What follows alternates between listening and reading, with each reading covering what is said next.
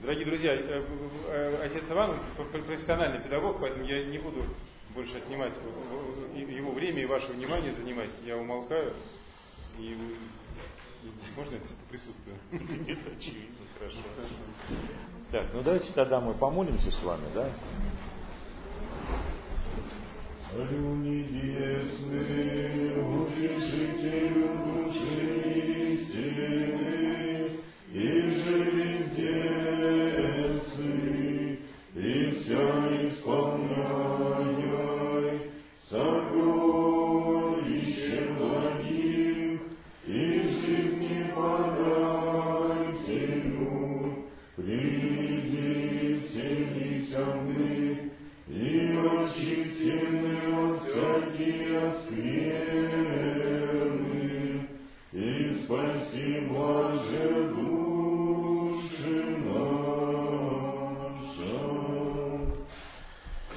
Adidas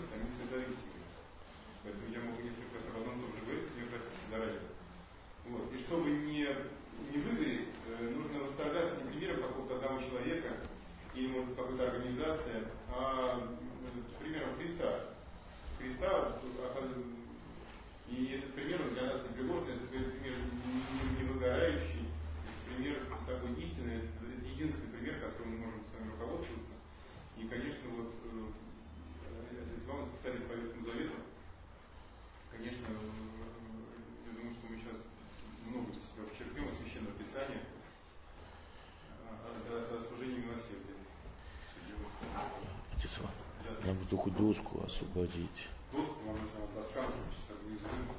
Если можно, да. Да, да.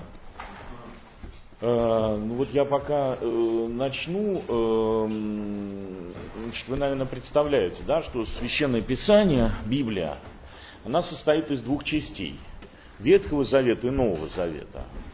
Причем Новый Завет часто называют Евангелием, но это не совсем точно, потому что э, Новый Завет, он состоит не только из Евангелий, а их четыре, да, от Матфея, от Марка, от Луки, от Иоанна. Вот там есть э, книга Деяний апостольских, книга, э, вот первые четыре Евангелия это законоположительные книги, а э, Деяния книга это историческая книга. А дальше там есть э, послания апостольские, целых 21.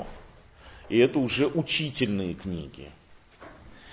И есть книга также Откровение или Апокалипс, это книга э, пророческая, единственная тоже, как и Деяние, вот в Ветхом Завете, э, в Новом, простите. В Ветхом Завете исторических и пророческих книг много, зато учительных меньше гораздо. Э, Ветхий Завет сам э, больше, и Ветхий Завет писался э, на протяжении значительно большего промежутка времени.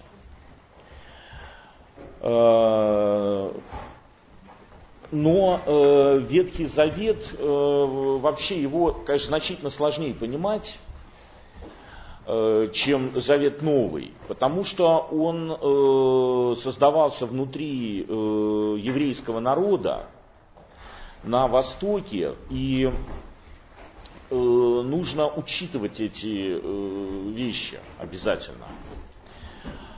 Но э, надо сказать, что не будь Ветхого Завета, Новый Завет стал бы невозможен. И между прочим, если мы не знаем с вами э, хотя бы в основах Завета Ветхого, то и Новый Завет для нас становится гораздо менее понятным. Ну вот такой пример, знаете, меня он самого как-то смущал, я не давал себе долгое время труда просто ну, маленькое исследование провести. Христос говорит, шедше научитесь, что значит милости хочу, а не жертву.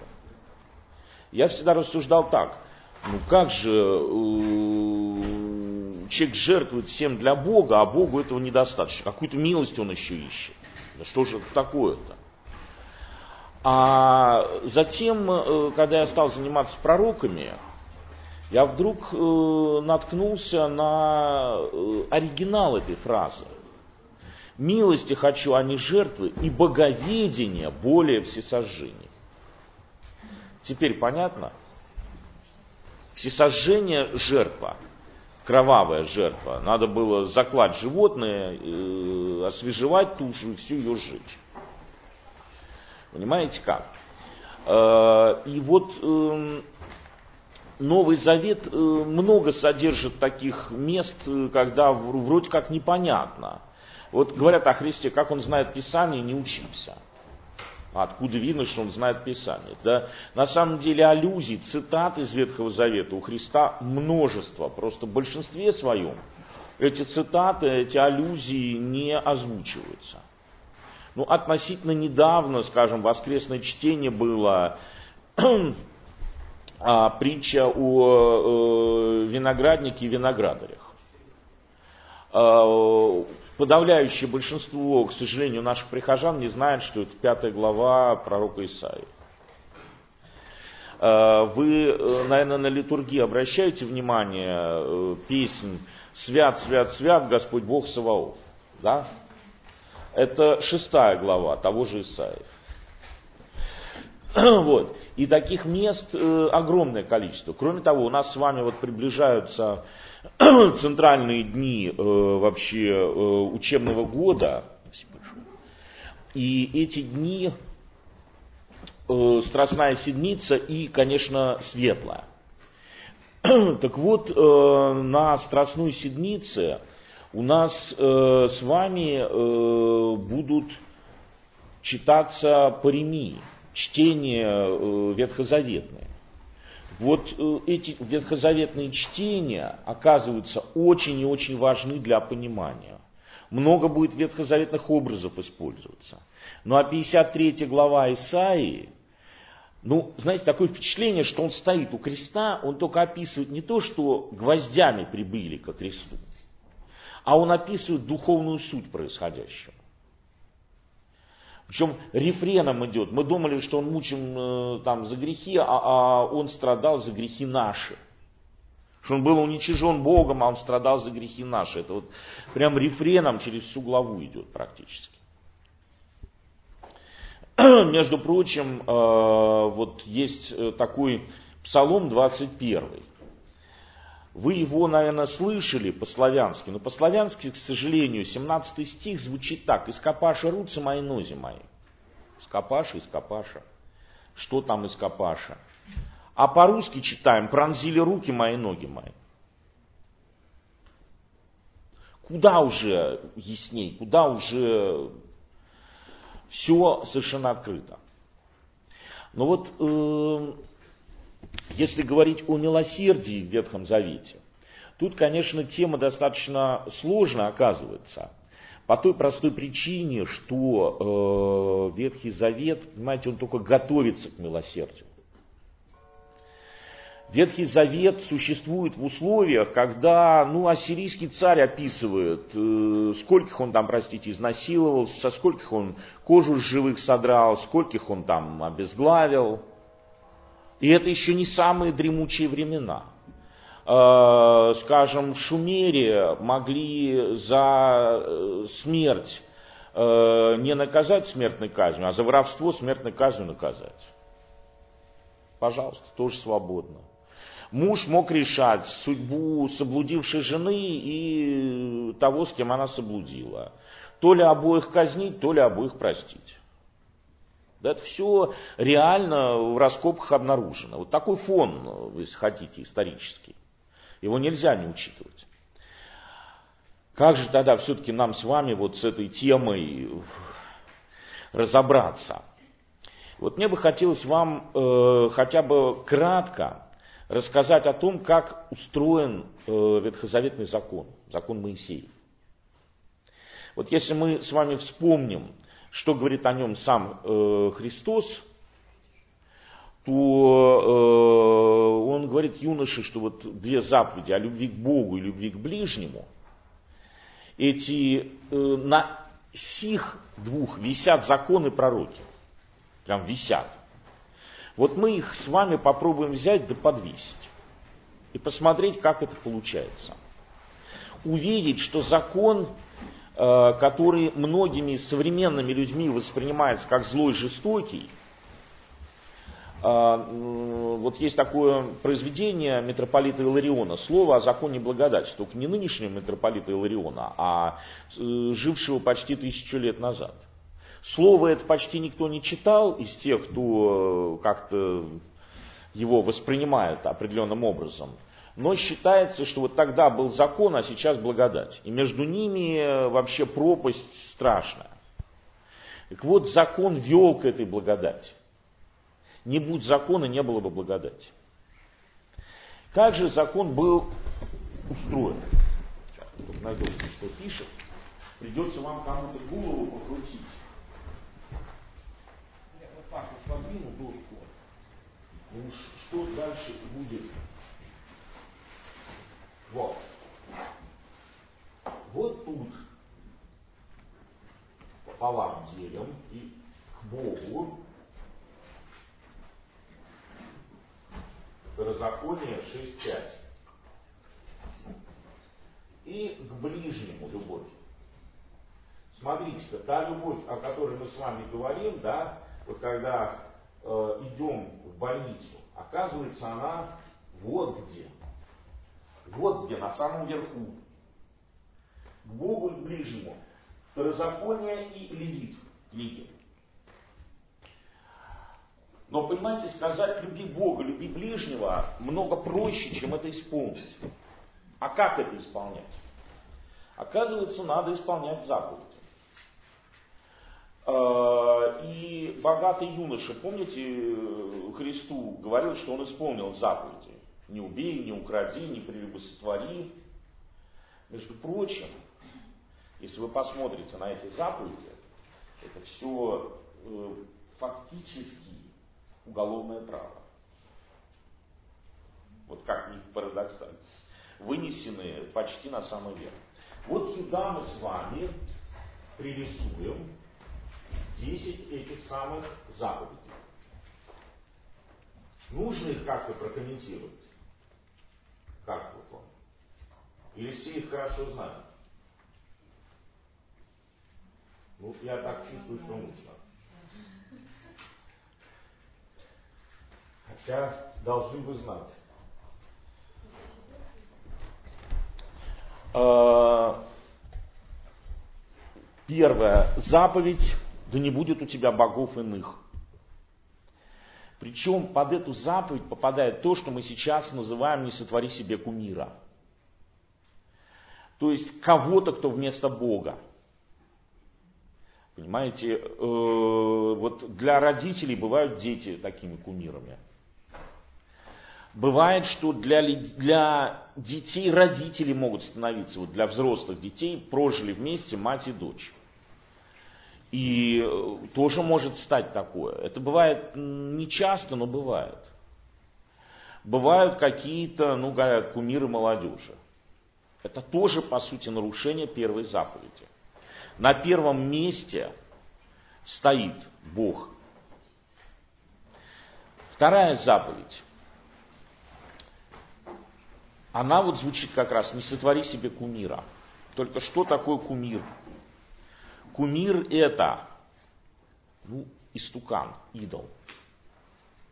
То есть это ложное почитание истинного Бога.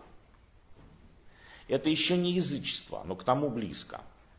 Вот в какой-то момент э, Моисей находился на Синайской горе, и народ говорит, что с ним стало, не знаю. Вот Аарон, ты сделай нам Бога, который бы шел перед нами. Э, и Аарон вынужден был отлить из золота тельца золотого. Телец, понятно, да, бык. Символ мощи, власти. Вот Бог твой Израиль, который вывел тебя из Египта. Вы понимаете, что золотой телец не Бог. Но все-таки под видом золотого тельца искаженно почитали Бога, того Бога, который вывел из Египта. Дальше, не произноси имени Господа Бога твоего в суе. Э, слова затаскиваются, слова теряют какой-то смысл. И вот для того, чтобы этого не было, имя Божие нужно произносить только тогда, когда действительно мы хотим обратиться к Богу. По сути, только в молитве. Всякая божба, клятва, э, понимаете, они делают наше отношение к Богу недолжными.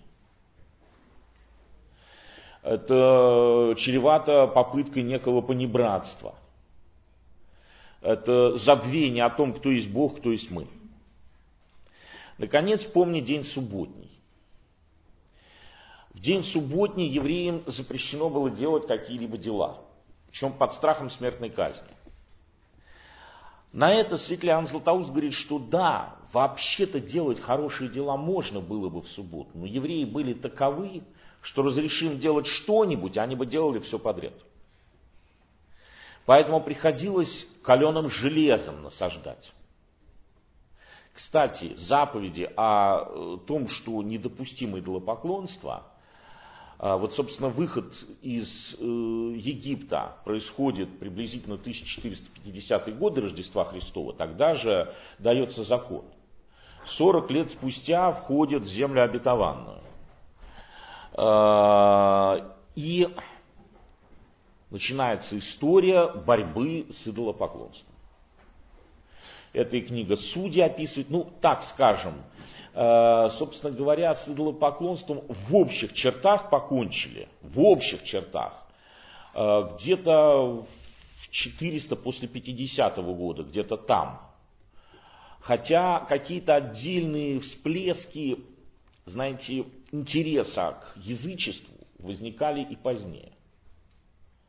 Но представьте себе, тысячу лет практически боролись. Ничего себе. Вот. Э, что касается нас с вами, у нас суббота почитается, суббота день особый, но у нас есть еще более важный день, день воскресный. Чем он должен выделяться? Ну, вот если вы как волонтеры воскресенье были на литургии, э, если вы регулярно причащаетесь, да, и после этого вы идете в больницу послужить ближнему, то вы выполнили заповедь о любви к Богу, и вы э, идете выполнить заповедь о любви к ближнему. Впрочем, ближние это не только те, кто где-то, скажем, в больнице, да, но ваши семьи это, то, это самые ваши ближние. Если эти ближние заброшены, то что-то не так, не в порядке в королевстве датском. Понимаете, надо так разложить свои силы, чтобы их хватало на всех. Если ваши ближние раздражаются, э, надо как-то найти с ними общий язык, постараться, чтобы ваша деятельность не отвращала их от христианства. Никоим образом. Это не к тому, что не нужно быть волонтерами, да, но к тому, что все нужно делать разумно. Вот. Теперь, э, что касается следующих шести заповедей. Чти отца твоего и матерь твою, да продлятся дни твои на земле. Закон не требует любить. Хотя для человека обычно это нормально любить отца и матерь, но бывают они разными, к сожалению. Но вот почитать их мы обязаны. И это, обратите внимание, первая заповедь с обетованием. Продлятся дни твои на земле. Затем, не убей, не укради, не прелюбо сотвори. Не лжесвидетельствуй. Кратко, емко. Что здесь надо сказать? из этих двух заповедей не убей и не прелюбо являются заповедями против грехов переступания грани. Вот есть человек, не убивавший, есть человек убивавший. Есть человек не блудивший, есть человек блудивший. Причем, когда рукополагают э, священнослужителя, то выясняют, а не блудил ли он. Если блудил, то нельзя рукополагать. А жена его, если когда-то блудила, нельзя рукополагать. Крещение, конечно, все покрывает. Но даже если вот, кандидат в священнослужителя э, женат, скажем, на вдове, смотрит, а у нее дети от э, прошлого брака остались живы или нет. Если остались, то нельзя рукополагать. Вот такие строгие правила. Это если она вдова, если она крестилась после этого. Если она не крестилась, то уже точно нельзя рукополагать. Э, я к чему вам это привожу? Чтобы вы почувствовали, да, насколько э, серьезно относится закон к этим грехам. Э, что касается кражи, да, то это тоже тяжелый грех, но все-таки не настолько. Не лжесвидетельствуй. Вот Ава Дорофей такой был подвижник, монах, Э, он э, пишет так э, в своей книге, что ложь во спасение бывает и возможно. Но он говорит, что как бы не привыкнуть. Я считаю, пишет Ава Дорофей, что к ней можно прибегать очень нечасто, не чаще, чем один-два раза в год. Вот вы должны понимать, что есть случаи, когда правду нужно говорить любой ценой, и молчать нельзя. Вас спрашивают, вы христиане, и вы должны отвечать. Вы православные, вы должны отвечать. Но есть и другая ситуация. Человек умирает. Рассказать ли ему какую-нибудь весть, которая его только сильно огорчит? Может быть, дать ему спокойно умереть? Может быть, хватит с него страданий? Вот э, здесь вам придется, возможно, перед такой дилеммой э, когда-то вставать. Но лжесвидетельство в суде наказывалось следующим образом. Э, к лжесвидетелю применяли то э, наказание, которое бы применили к оклеветанному. Вот в книге пророка Даниила есть Глава 13, она так называемая неканоническая. Она меньшего достоинства, чем э, Новый Завет и прочие книги Ветхого Завета. Неканонические книги помечаются звездочками, ну, скажем, книги Маковейские, может быть, слышали. Премудрость Соломона. Вот. Эти книги не богодухновенные, хотя стоят выше всех прочих книг. Просто нет времени о них рассказывать. Таких книг 11. Вот в книге Даниила есть две главы неканонических, 13 и 14. В 13 главе рассказывается, как старцы принуждали Сусанну к греху, она отказалась. Тогда они ее обвинили в том, что она соблудилась с неким юношей. Сусанну повели побивать камнями. А Даниил воскликнул, я не повинен в крови сей праведной. Как? Объясни, в чем дело. Стал допрашивать старейшину, под каким деревом стоял юноша по отдельности. Один говорит, по-моему, под Мастиковым. Второго привел, привели. Под каким деревом стоял юноша? Под дубом. И старейшин побили камнями. Не рой другому могилу, сам в нее попадешь. Очень эффективное средство. Суровое, да. Ну а пострадала бы, у нее дети, между прочим, были. И совершенно невиновна, она была благочестивая, совершенно замечательно. Почитайте, очень трогательная глава. Так, э, наконец, последняя заповедь. Э, не завидуй, можно так ее коротко сформулировать. Не пожелаю, что у ближнего твоего там перечисляется. Можно коротко сказать, не завидуй. Эта заповедь интересна нам с вами тем, что э, зависть, во-первых, ведет к возникновению очень большого числа грехов. А во-вторых, зависть это не что-то конкретно сделано. Она может сидеть внутри человека и внешне не проявляться.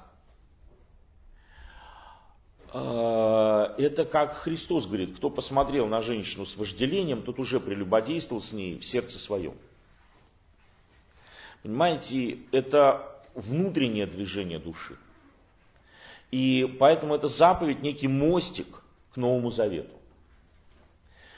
Но понимаете, опять, если я никого не убиваю, там, не, не почитаю истуканов, э, не лжесвидетельствую, то я еще не свят. С точки зрения Нового Завета уж точно. А как же мне вообще расти-то? И вот здесь э, законодательство э, дает э, следующее, как бы развивает Оказывается, э, и это, в общем, более или менее в Новом Завете присутствует. Что нам потребуется? Скиния, походный храм, священство. Кто будет в нем совершать богослужение? Жертвы,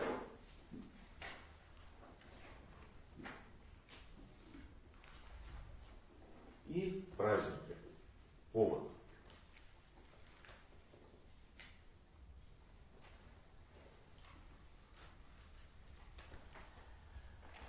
Э, я вот здесь вот рисую скинию.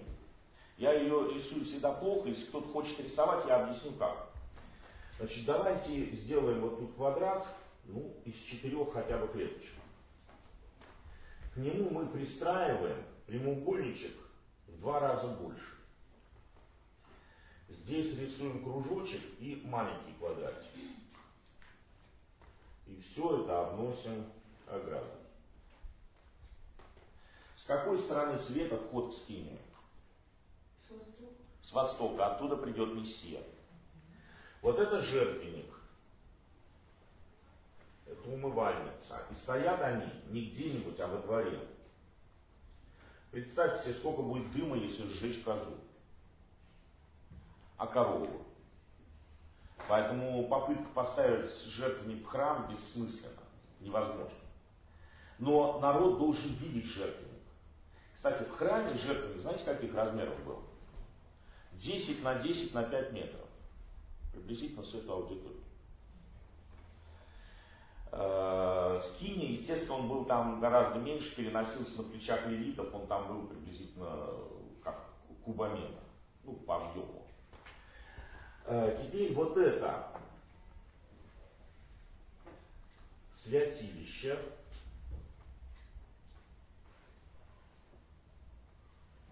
ну, а это святое святых.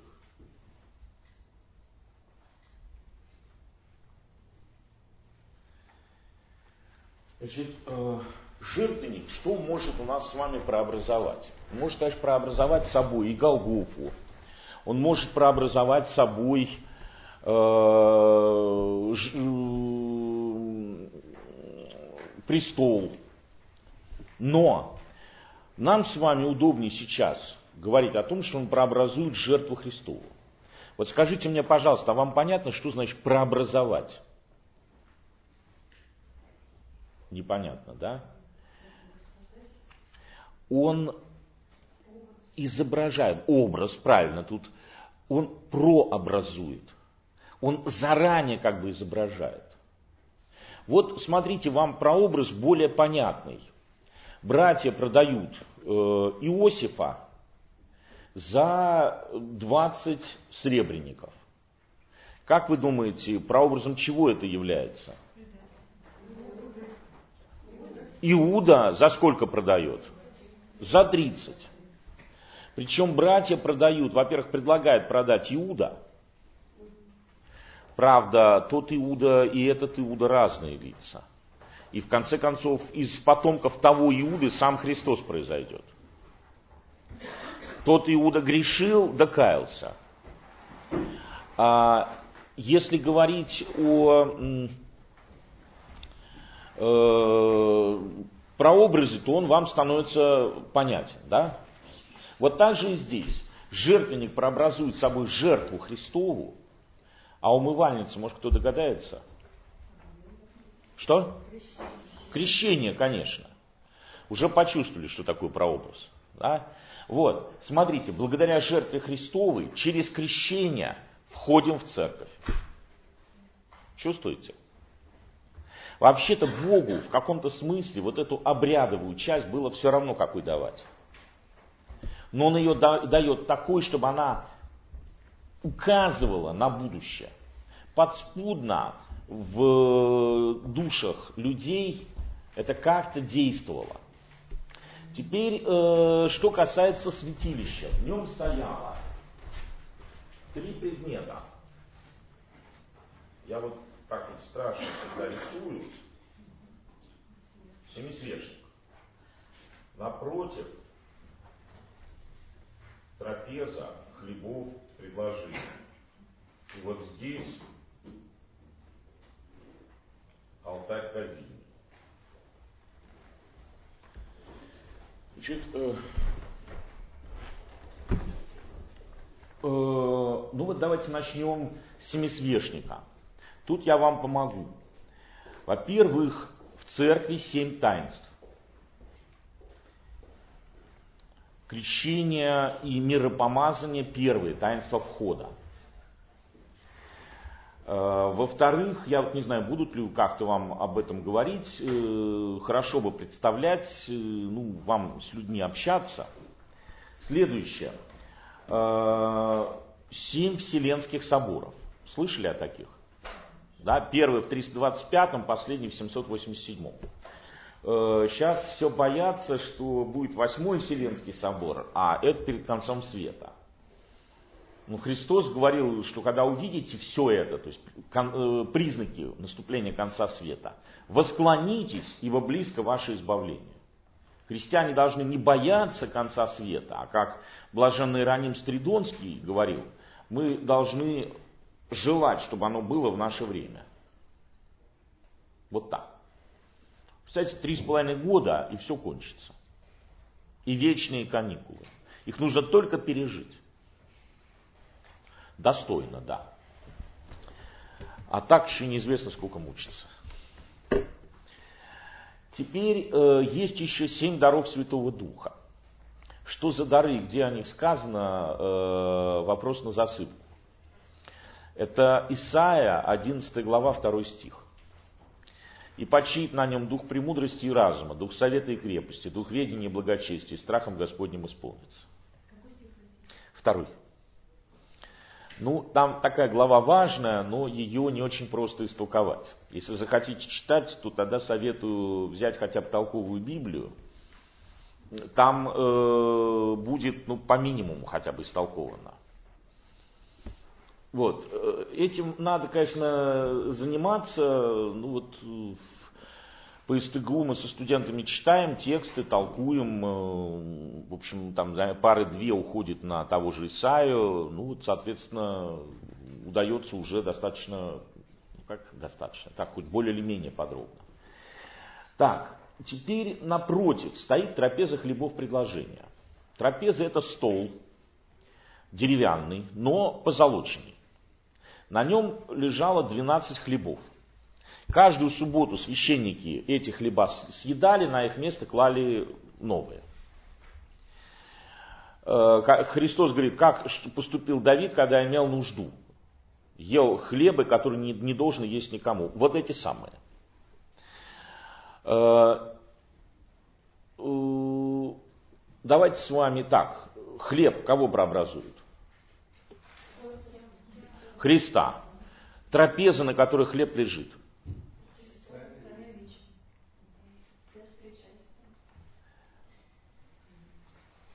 Божию Матерь.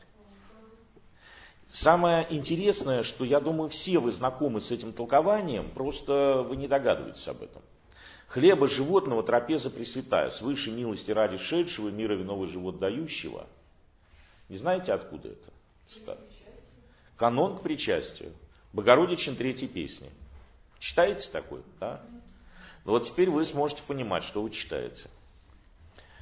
И таких мест на самом деле очень много. Это я вам только самые яркие показываю. Наконец, алтарь кадильный. Э, здесь, во-первых, около него э, было благовещение Захарии, было предсказано рождение предтечи. Дым поднимается кверху. Это прообраз Христа, который наша молитва несет к Отцу. Наконец, что находилось во святом святых? По сути, один предмет, все остальное вокруг него. Так называемый ковчег завета. Вот я нарисую сбоку у него кольца, такие сверху, если на них смотреть. В них вставлены шесты. Значит, это э, ящик деревянный, причем из неблагородного дерева септим, это витакации. Зато снаружи и изнутри окованы золотом. Внутри него э, первоначально э, находился сосуд стамна, золотой сосуд, куда положили манну. И лежали скрижали, данные Моисею. Знаете, что такое скрижали? Каменные доски, на которых заповеди были написаны. Десять заповедей, деколог. Потом э, возникает жезл Ааронов проросший, прозябший. Это 17 глава книги чисел. Он так и лежал около ковчега. Так вот, э, давайте разбираться.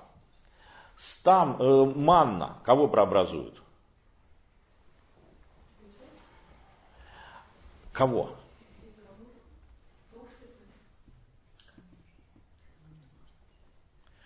Что такое манна, не знаете? Э, да, они 40 лет этим питались, там и без голода. А вот потом манны не было уже. Только в течение этих 40 лет странствования по пустыне. Э, сам Христос в 6 главе Евангелия от Иоанна говорит о себе, как о хлебе, шедшем с небес, о манне. Манна – это Христос. Тогда стамна, золотой сосуд, который в себе манну содержит. Божья Матерь, конечно. По той же причине ковчег Завета прообразует собой Божью Матерь. Причем то, что он сделан из неблагородного дерева, показывает, что она во всем такая же, как мы. В ней был даже первородный грех, то есть склонность грешить. В ней не было одного личного греха. Когда мы с вами поддаемся искушению, совершаем какой-то грех. Да, это личный грех. Это не то, что от прародителей досталось, а это то, что мы сами творим. А, так вот, э, личных грехов у нее не было. А первородный грех у нее был. Отсюда вот это неблагородство дерева. Вот как был устроен ковчег завета. Э, э, скиня была устроена. Теперь, э, что касается священства. Священство в Ветхом Завете было наследственным. Происходило оно из колена Левия. Из этого колена, между прочим, происходили э, Моисей, Аарон и Мариам. Аарон был первым первосвященником. Прямые потомки Аарона – священники. А прочие члены колена Левия – левиты. Между прочим, сыновья Моисея – левиты. При э, всей гениальности их отца. Гениальности духовной. Так вот, э, Дальше э, выбирался первосвященник по смерти Аарона, старший в роду старшего сына. Э, ну, был еще, были так называемые Назареи, прообраз монашества в Ветхом Завете. Но э, мы не будем сейчас в это глубоко вдаваться, времени нет. И э, теперь мы можем с вами посмотреть, какие были жертвы. А жертвы было четыре вида. Три из, э, э, четыре кровавых жертвы и пятая бескровная. Вот так правильно. Какие же были кровавые жертвы? Во-первых, э, все сожжения. Через два «ж» пишется. Э, тушу разделывали и, и сжигали полностью. Шкура шла приносящему священнику. Вот то, что священник кормится от алтаря, ну, не в прямом смысле, меня как-то спросили, они что, ели эти шкуры? Ну, нет, конечно. Вот, но они их использовать могли. Может быть, продать, э, да, но э, священник кормится от алтаря э, каким образом? Опять, да, пожертвования. Какие-то должны быть. Содержание храма, обязанность прихожан. Вот всесожжение приносили каждый день, утром и вечером, за весь народ. В субботу приносились жертвы в удвоенном размере. Частное лицо могло приносить такие жертвы от усердия, в благодарность, по обету. Одна студентка как-то написала, Анна, пророчица дала обед перед Богом. Что только не напишет. Одна филологиня написала скрежали. Очевидно, от слова скрежет. Э, вот следующие две жертвы, жертва о грехе и жертва повинности – эти две жертвы очень близки друг к другу. Э, одна из них приносилась за жертвы неосознанные, за жертвы, совершенные по слабости, по неведению, преимущественно против первых четырех заповедей. А жертва повинности приносилась уже за сознательные грехи против остальных шести. В обоих случаях Часть жертвы сжигалась, часть отдавалась священнику. Наконец, последняя жертва мирная приносилась э, людьми, э, опять же, от усердия по обету в благодарность. При этом часть сжигалась, часть священнику и часть приносящему, чтобы он мог устроить празднество. Наконец была еще пятая бескровная жертва, иногда называли хлебной. Э, зерно, мука, вино, елей, ладан, все туда могло входить. Иногда жертва бескровная сопровождала кровавую, скажем, написано. Возьмет э, священник э, горсть муки и сожжет ее на жертвеннике. Все жертвы имели следующую символику. Прощение грехов человека происходит благодаря смерти невиновного. Они готовили к восприятию той самой жертвы, единственной, ради которой все было, жертвы Христовой. Они ее прообразовали. Поэтому, когда пророк Исаия э, говорит, вот это агнец Божий, берущий на себя грехи мира, а потом его повторит э, пророк э, э, предтечь креститель Иоанн, то люди уже понимают, о чем идет речь. И э, теперь э, праздники. Вот здесь, э, наверное, самое интересное. Праздники можно поделить на три римских части таких больших. Первая – суббота и связанные с ней установления. Что это такое? Ну, во-первых, сама по себе суббота. Вы знаете, какой по счету день? Седьмой, не шестой, седьмой. А воскресенье? или восьмой. И то, и другое. Между прочим, так э, вот сейчас идет борьба креационистов и эволюционистов. Как толковать первую, первые главы книги «Бытия»? Э, можно ли строго буквально толковать? Так вот, если строго буквально их не толковать, получается, что э, седьмой день, в который Бог почил от всех дел своих, продолжается поныне, а иначе его толковать нельзя. Говорит, что Бог просто в седьмой день отдохнул, это просто нечестиво. Богу не требуется отдых никоим образом. А, седьмой день продолжается поныне, а после конца времен, по окончании седьмого дня, наступит день восьмой.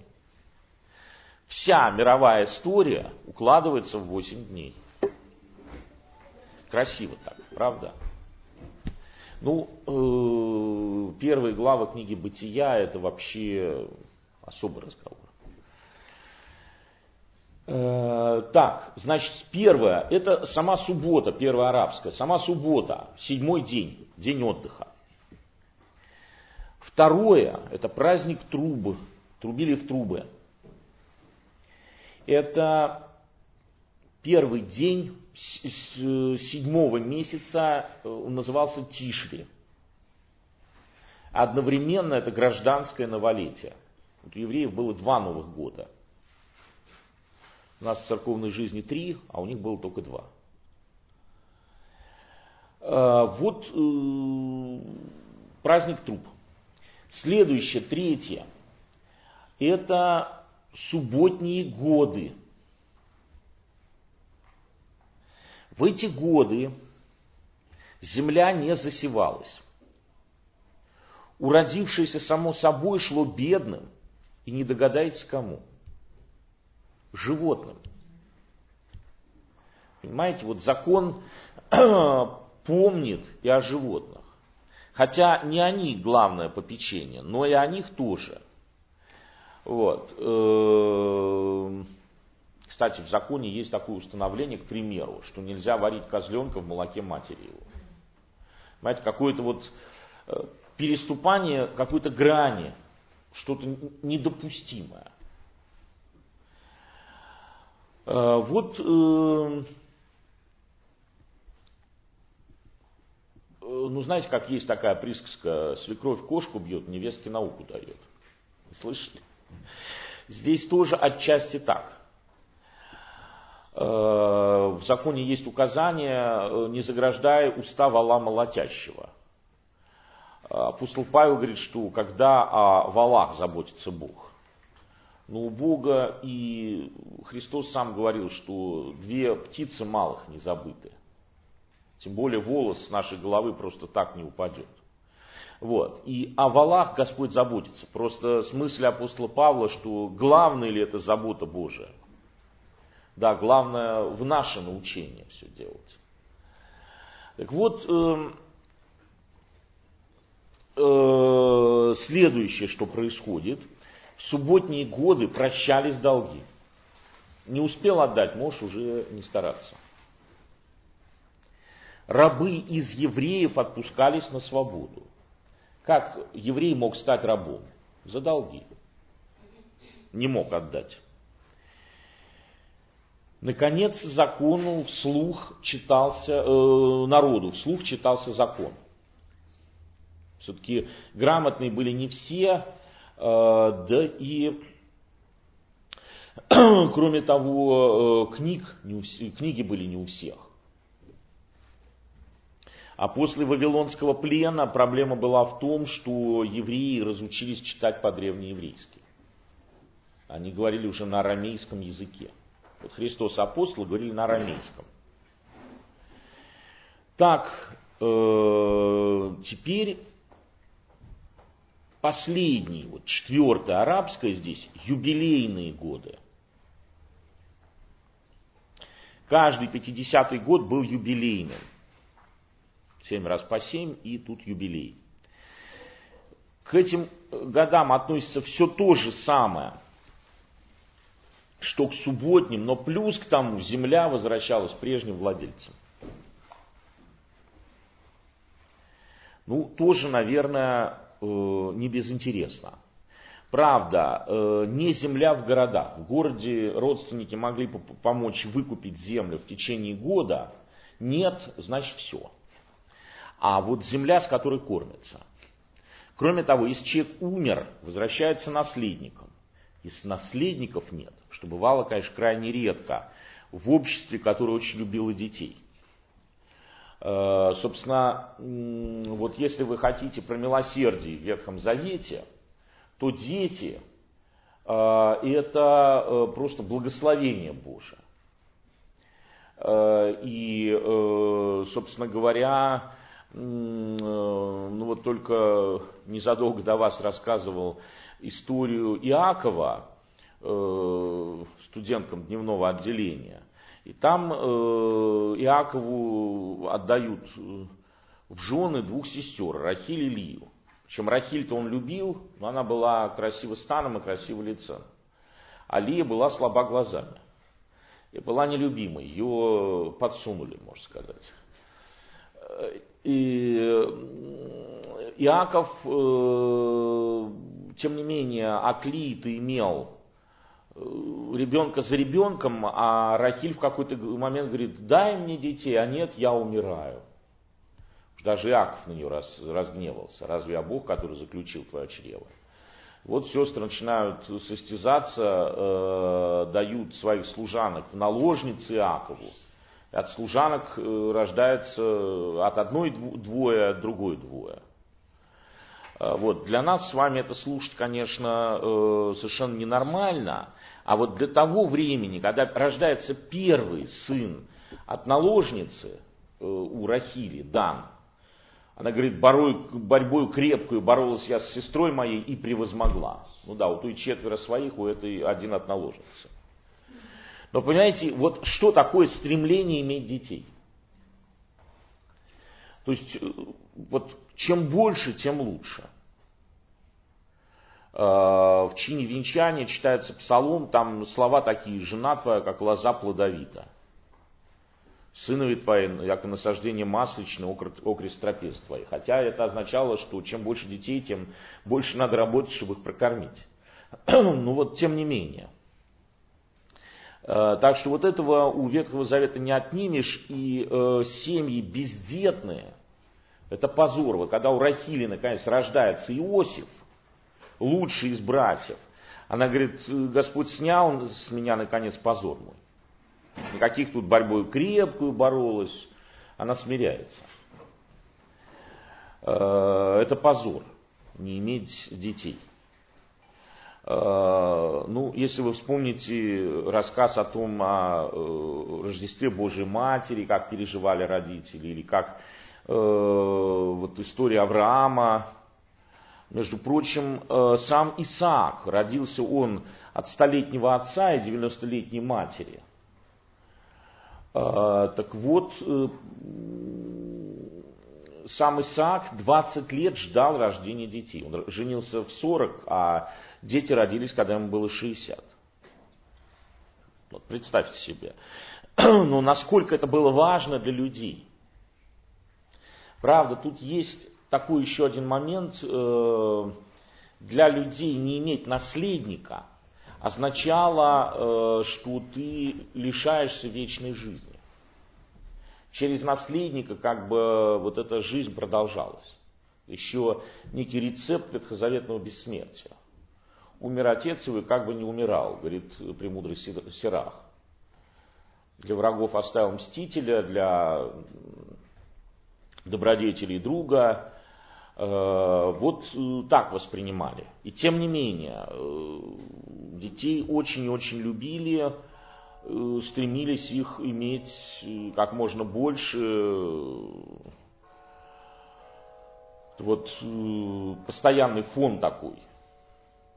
Хотя, ну как у Авраама, у Авраама первый Измаил от наложницы, потом у Авраама Исаак, в котором э, все обетование сосредоточено, весь смысл жизни.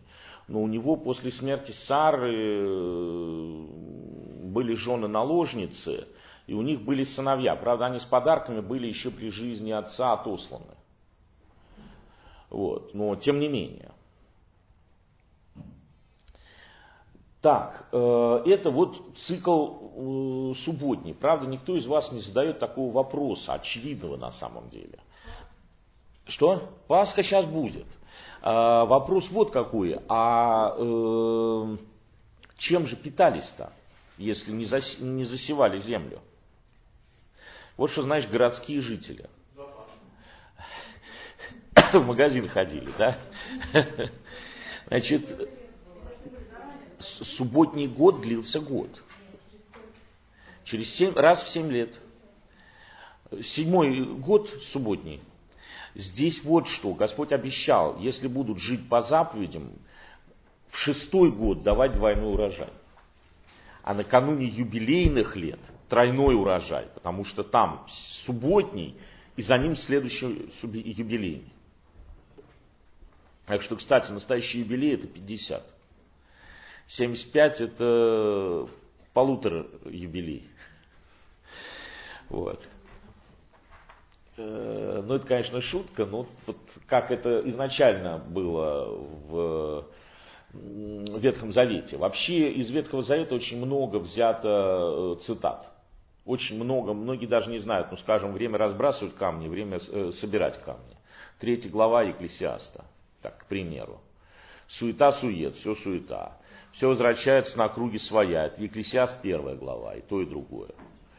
Ну, Екклесиаст вообще растащен э, на пословице очень сильно. Э, так, теперь второе римское – это великие исторические праздники. Первый из них – это Пасха. И к ней плюс праздник опресноков. Пасха один день, а праздник опресноков шесть дней. Всего семь получается. Пасху должно было совершать стоя, обутыми, с посохами в руках, припоясанными, то есть готовыми к исходу. Собственно, Пасха, Пешах, это исход прошел мимо – если говорить исход, все понятно, да, из рабства египетского. А, в нашем случае из рабства греху. Что же означает прошел мимо? Дело в том, что евреи должны были, как и в дальнейшем, заранее избрать агнца, ягненка, от э, овец или козлищ, как написано, однолетнего, непорочного, мужского пола, э, заклать его, его кровью помазать дверные косяки. И э, дальше э, вот когда это происходило в Египте первый раз, ангел-губитель в полночь прошел по Египту, и те дома, которых косяки не были помазаны кровью пасхального агнца, подверглись э, страшной казни, уничтожению первенцев. Причем от э, фараона до раба, от э, человека до скота. И после этого уже египтяне выгоняли евреев. Уходите, иначе мы все погибнем. Они уже поняли, если Бог евреев что-то сказал, это значит будет. Что? А, первая Пасха, она до исхода. Собственно, с нее исход и начинается. Ну, это и есть фактически исход. Вот они ее совершают ночью, съедают запеченного и с горькими травмами этого агнца, а на утро уходят. А в дальнейшем это воспоминание об этой Пасхе. Почему агнец избирается заранее? Потому что подлинный агнец, Христос, избран от начала, от сложения мира. Ну, мужеского пола понятно. Однолетний почему? Совершенный возраст. Непорочный, я думаю, тоже все понятно.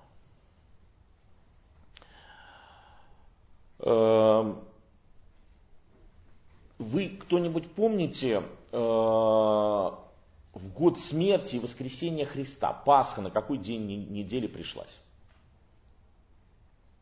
Еврейская Пасха, иудейская.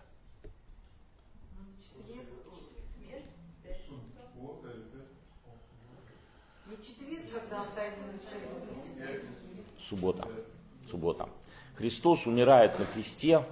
Тут есть расхождение. А, Вот первые три Евангелия от Матфея, от Марка, от Луки называют синоптические. Евангелистов называют синоптики, совместно смотрящие. А, У синоптиков Пасха совершается в пятницу, в ночь с четверга на пятницу. Но у Иоанна с пятницы на субботу, у евреев день начинался с вечера. Христос умирает на кресте к вечеру пятницы. Почему Иосиф с Никодимом так спешили его похоронить? Потому что начиналась суббота. И Христос умирает на кресте, когда надлежало заколоть пасхальных агнцев. Вот э, церковь приняла Иоаннову хронологию. Почему такое расхождение возникло? Скорее всего, на Земле не решить эту проблему. Наука бьется, найти не может решения. Так или иначе, но следующий за Пасхой день, первый день э, праздника опресноков, на какой день недели приходится? Воскресенье. И в первый день праздника опресноков приносили первый сноп хлеба нового урожая. Вам непонятен прообраз? Какой? Здесь Христос первенец из мертвых. Христос первенец из мертвых. Тоже не случайно. Следующий великий исторический праздник – Пятидесятница. Это праздник, э, праздновался на 50-й день после Пасхи, один день. И э, вообще-то в законе он прописан как праздник седмиц. Это окончание сбора урожая. Но этот самый э, праздник Седмиц в более позднее время соединились с воспоминанием о даровании э, Синайского закона. Как он соотносится с нашей Пятидесятницей? Собственно говоря, наш с вами новозаветный закон, имей любовь Божию и делай, что хочешь, дан был э, тоже в Пятидесятницу. Или день рождения церкви, там ветхозаветный, тут новозаветный. Но там приносились два квасных хлеба. Понятно, что такое вот опреснок и квасной? Опресноки, то есть без дрожжевое тесто. Квасной хлеб, ну, с закваской, с дрожжами. Так вот, почему тут два квасных, новый, новая закваска, уже не египетская. Почему два? Евреи и язычники. Так же, как жена положила закваску в три меры муки. Помните притчу евангельскую? Мука – это человечество три меры, потому что семиты, хамиты и афетиты. Пока все не вскисло. Так, наконец, последний праздник Кущей. С 15 числа того же самого, как и праздник труп, месяца Тишри. Праздник праздников для евреев. Восемь дней праздновался. И э, вообще, если сказать праздник, не уточняя какой, значит кущий жили в шалашах. Наконец, последнее, э, Третье Римское, прочие праздники. Там праздников э, всего два. Во-первых, новомесячие, вот как у нас с вами есть службы часов. Знаете такие? Первый, третий, шестой, девятый. Вот там освещалось время э, по месяцам. Новомесячие и э, второй это день очищения или судный день. Опять же, 10 Тишри. Вот Тишри прям субботний какой-то месяц. Что это за день очищения? Единственный постный день в году в Ветхом Завете. То, что фарисей два крата в неделю постился, это его личная инициатива, не более. Э, что э, в этот день? Значит, он был установлен память о том, как два сына Аарона принесли на жертвенник, будучи очевидно нетрезвыми, чуждые огонь были попалены огнем с неба. В связи с этим во святой святых мог теперь входить только первосвященник и только раз в году, именно в этот самый день. Э, входил он с кровью жертвенных э, животных. К этому э, дню э, специально выращивали двух козлов. Одного приносили в жертву. Кстати, э, богослужение совершал сам первосвященник, и не в обычных драгоценных, а в простых белых ризах. Так вот, первосвященник с кровью этого козла, закланного за грехи всего народа, входил во святой святых и там кропил этой кровью. А над вторым козлом э, исповедовали грехи народа, совершенные за год. Э, иногда старейшины на голову ему руки тоже возлагали. Иногда даже свитки с этими грехами, записанными, вешали на рога, изгоняли в пустыню, там он погибал. Козел отпущения. Вы понимаете, кто подлинный козел отпущения? Христос. Но, впрочем, и оба этих козла прообразуют Христа. Или Христос умерший, Христос воскресший, или смертное во Христе человеческое естество и бессмертное божественное. Как иначе их изобразишь? Вот это э, последнее, что надо сказать, э, как праздники в месяце идут. Первое. Трубят в трубы. К чему бы это? На что это похоже? Что? Судный день, а какой это судный день? Второе пришествие, совершенно верно. Затем э, у нас с вами идет судный день. День очищения или судный день. На что это похоже? Конечно, страшный суд, очевидно. А после него праздник кущий. Что же он будет изображать? Который еще к тому же и восемь дней празднуется. Блаженство праведных в раю.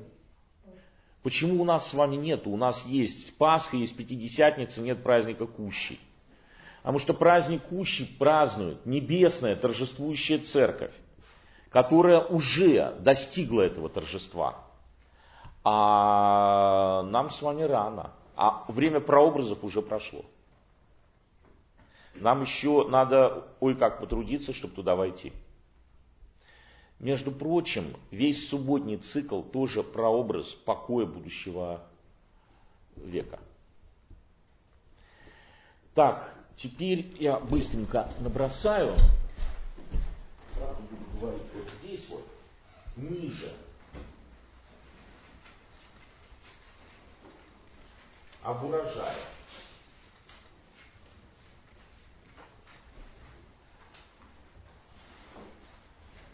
о войне.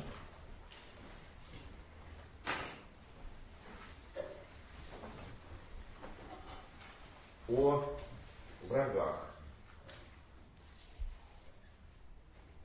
о рабах.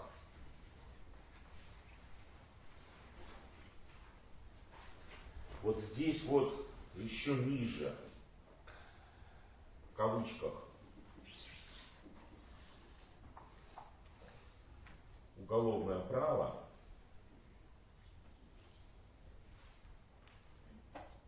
И еще ниже, тоже в кавычках, то, что святые отцы называют недобрые установления.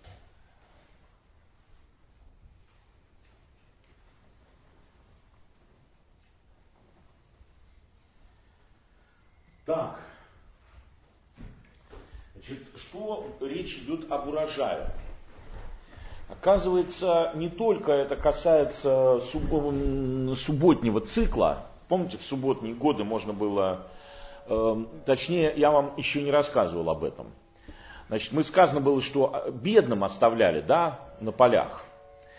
Э, так вот, ситуация была вообще такой. Если ты идешь по чужому полю, ты можешь срывать колосья, перетирать руками и есть. Уносить нельзя – но уносить нельзя до поры до времени, пока э, хозяин не уберет урожай. Хозяину предписывалось урожай убирать не до конца, упавшие не подбирать, оставить бедным и животным. Между прочим, так Руфь убирала, подбирала колосья на поле Вооза. Когда он узнал, кто она, это книга Руфи, можете почитать, Вот, э, она небольшая, такая про тетенек. Э, когда Ваус узнал, кто она, он э, велел оставлять ей побольше, разрешил ей со своими жнецами пить. Ну, по такой жаре это очень ценно. Э, затем э, то же самое происходило в винограднике. А в субботние годы можно было вообще прийти на любое поле, собирать то, что само собой уродилось, и есть. Никакой священной коровы частной собственности нет в помине. Помогать нужно, заботиться, нужно благотворить нищим. Особенно семья должна. Теперь, что касается э, войны. Ну, во-первых, если штурмовать город, не разорять предместья. Нужны вам деревья для осадных машин, ну уж никак не плодовые деревья. Но интереснее вот что. Перед сражением должен выйти перед строем священник и сказать, кто боязлив, может идти домой. Кто обручился с женой и с ней не жил, может идти домой. А кто построил дом, в нем не жил, может идти домой. Кто насадил виноградник, не вкусил его плодов, может идти домой. Мы имеем пример того, как Гидеон вот таким образом отпустил боязливых, из 32 тысяч осталось 10. Но вы понимаете, сражения обычно кончались так. Одна сторона бежала, а вторая нагоняла и уничтожала. Потери преследующих были минимальные, преследуемых э, чудовищные. Если просто, представьте себе, из этих 22 тысяч хотя бы пяток тысяч побежал бы, да они бы просто ряды расстроили, а потом дурной пример, как известно, заразителен. Поэтому 10 тысяч были боеспособнее. Кроме того, Господь все равно сказал много – отобрали 300 и ими, ну, может так, спугнули амаликитян и э, моавитян. А уж э, затем э, их погнали, призвали оставшиеся 9700. Понимаете? А 300 хватило вообще. Так что вот здесь это надо осознавать. Но, понимаете, битва такого плана это самое ужасное. Вот офицеры, отслужившие в Афганистане, когда у них был пересменок, одни уезжали, другие приезжали. Делились опытом.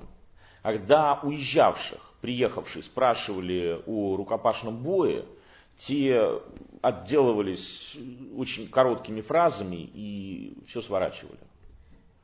А тогда ничего другого не было. Это просто ужас такой, кошмар. И э, не все равно э, человеку идти в этот кошмар или нет. По-разному у людей есть. Впрочем, э, тебя же никто не прогоняет, тебя же никто не заставляет. О врагах.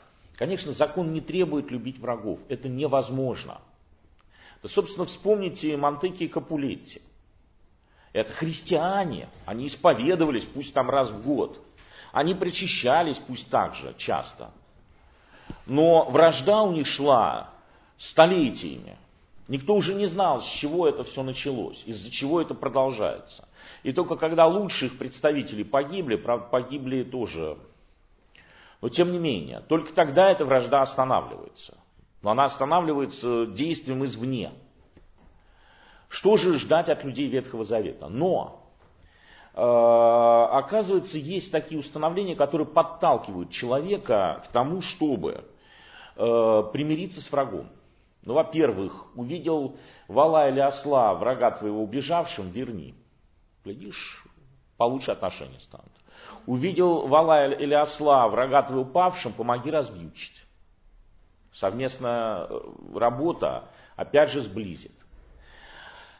Почему тут какой еще вот был один момент, который серьезно подталкивал с примирением? Были, были так называемые невольные убийцы. Э, ну, человек случайно мог кого-то убить. Понимаете, по какой-то неосторожности. Это бывает и сейчас, есть такой даже термин. Убийство по неосторожности. Статья в Уголовном кодексе. Э, так вот, э, что здесь происходило? Такой убийца, если его настигли родственники убитого и отомстили ему, то значит ему не повезло уже все. Но он мог прибежать в один из священнических городов, убежищ. Были эти города выделены, и в этом городе проводилось следствие. А, если действительно он невольный убийца, то он э, жил в этом городе без, безвылазно, безвыездно, до смерти первосвященника. Если же считали его вольным убийцей по той или иной причине, то понятно, смертная казнь. Так вот, если вчера и третьего дня были врагами, то убийца вольный, автоматически. Все, больше ничего не рассматривается. Понимаете, лучше не иметь врагов. Не дай Бог кого-нибудь убьешь так. И все, и тебя самого убьют. Закон подталкивает к примирению. О рабах. Ну, мы с вами говорили, что рабы из евреев на седьмой год отпускались на свободу. Причем хозяину предписывалось из своего имущества дать, бы, дать этому рабу что-нибудь, чем бы ему жить. Своего имущества. И при этом э, так э, не жалеть. Что касается рабов, купленных за серебро, ну, прежде всего мужской части, она обязательно подлежала обрезанию.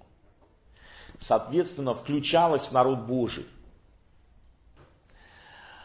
Что, э, конечно, знаете, было ну, очень таким э, большим, большой подвижкой как бы для человека из язычества перейти пусть в рабы, но к евреям. Кроме того, на евреев распространялись, скажем, законы о праздниках, они не должны были работать.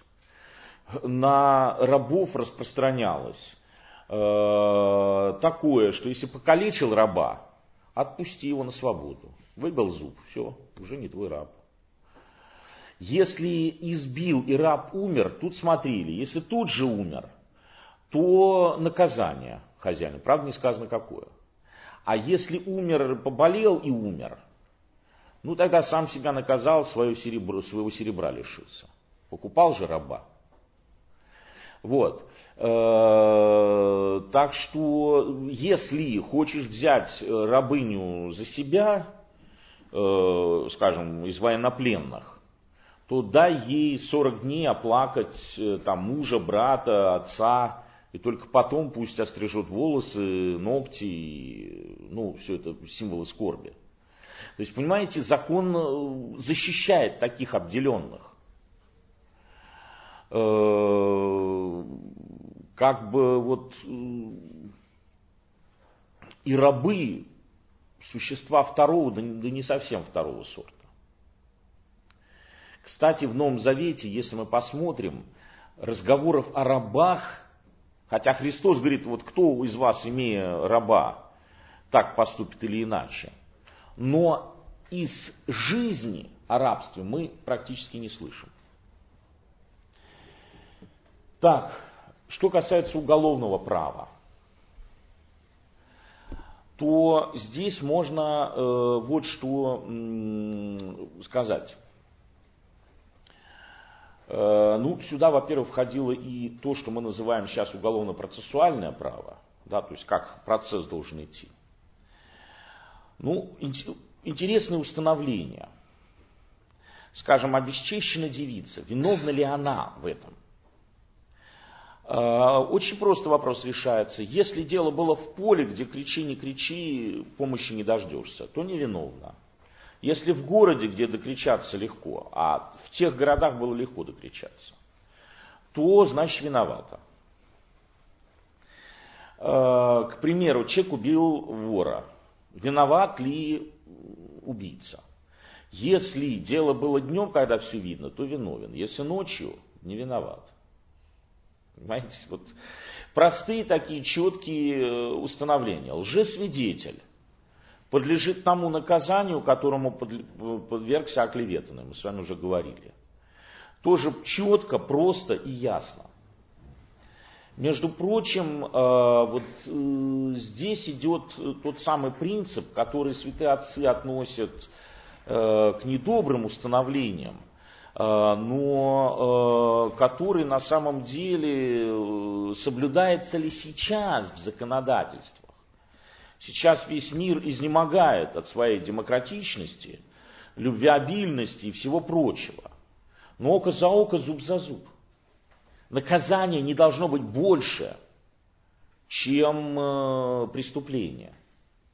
Понимаете? Между прочим, известно, что те страны, в которых наказания очень жестокие, э, имеют большие проблемы с преступностью. Там, где к преступникам относятся по-человечески, там ситуация гораздо лучше. Ну, в Скандинавии, вы знаете, наверное, да, на уикенд э, каких-то заключенных выпускают на свободу. Попробуй там, конечно, опоздай в часу X. Все, но эти люди, они не теряют адаптации в обществе. Когда он выйдет на свободу совсем, он э, сможет жить нормально. Э, и кроме того, у него вообще вот то, что он воздух свободы нюхает, для него это такой стимул вести себя хорошо, понимаете? Э, насколько ценно э, это сделать. Э, ну вот если вы видели фильм «Побег из Шаушенко», как там выходят люди, они просто с собой кончают. Они уже не могут жить нормальной жизнью. Все, их сломали окончательно. Совершенно бесчеловечная система. Так, вот эти самые недобрые установления око за око, зуб за зуб, разводное письмо жене. Э, обожжение за обожжение и так далее. Но видите, э, если говорить с точки зрения любви, это предел. Вот дальше уже о любви говорить вообще невозможно. Но здесь есть какой-то предел. Ниже него уже не пойдешь. Э, понимаете, в конце концов, в ярости можно человеку голову оторвать. А вот так хладнокровно выбивать глаз, зуб, а может кто-то остановится. Э, или э, вот что у католиков, э, развод невозможен ни по каким поводам, кроме прелюбодеяния. И если жена мужу стала никак не угодна, то что возникает? Ну, в Джейн Эйр это еще хороший вариант – да, чуть было не стало, она, э, вернее, не ввел ее в двоеженство, ту самую несчастную Джейн Эйр. И как тяжело идет ситуация. Э, ну, обязали бы его ухаживать за этой своей сумасшедшей женой, которая ну, абсолютно не способна э, к семейной жизни. Но нет, развод невозможен ни по какому поводу, ни по какой причине. Понимаете? Э, так что э, вот это тоже, э, ну скажем, вот у нас в социальной концепции Русской Православной Церкви есть причины, по которым возможен развод. Ну скажем, муж пьет, бьет жену, детей, ну, ситуация тяжелая действительно. Впрочем, э, развод ли тут? Тут нужно работать, причем, как ни парадоксально, начинать работать нужно с женщиной. Очень часто оказывается, что с ней работают, и муж справляется с алкоголизмом. Вот как ни парадоксально, что там сложная созависимость, и жена провоцирует мужа пить. И провоцирует его, и бить ее, чтобы она могла играть роль жертвы как э, закон Моисеев вел ко Христу. Вот последнее, что я озвучу вам. Э, все-таки это его главная была задача привести ко Христу. И он, конечно, привел. Как он это делал? Во-первых, нравственное воспитание людей. Мы с вами увидели, что это воспитание в любви. И это очень ценно. Ну, надо было, во-первых, сказать, конечно, это, ну, скажем, во-вторых, надо было, во-первых, сказать, что это воспитание монотеизма. Э, закон воспитал людей в вере в истинного Бога, единого истинного Бога. Э, затем это, конечно, прообразы и пророчества, которые напечатлевались в сердце человека лик Христов как бы там присутствовал. И апостолы вот узнают Христа, и ближайшие последователи, и не самые ближайшие, узнают его, потому что этот лик был законом запечатлен там. Вот. И, наконец, в законе 600, э, э, то ли 13, то ли 643, по-разному считают, заповеди и установления. Из них 365 запретительные. Представьте себе, знаете, что такое итальянская забастовка? Начинают соблюдать все э, сам инструкции. Все, работать нельзя. Они э, противоречат друг другу. Так вот, э, здесь как вот выполнишь закон? Чтобы люди искали Христа. Чтобы люди... Э, меньше было фарисеев. Э, я должен бежать на следующее занятие. Вот. У вас тоже что-то сейчас? Нет? Понятно. Хорошо, давайте помолимся. Достойно есть Якова истину, блажите Тя Богородицу, присно блаженную и пренепорочную, и Матерь Бога нашего, честнейшую Херувим и славнейшую без сравнения Серафим, без истления Бога Слова росшую, сущую Богородицу Тя величаем. Бог.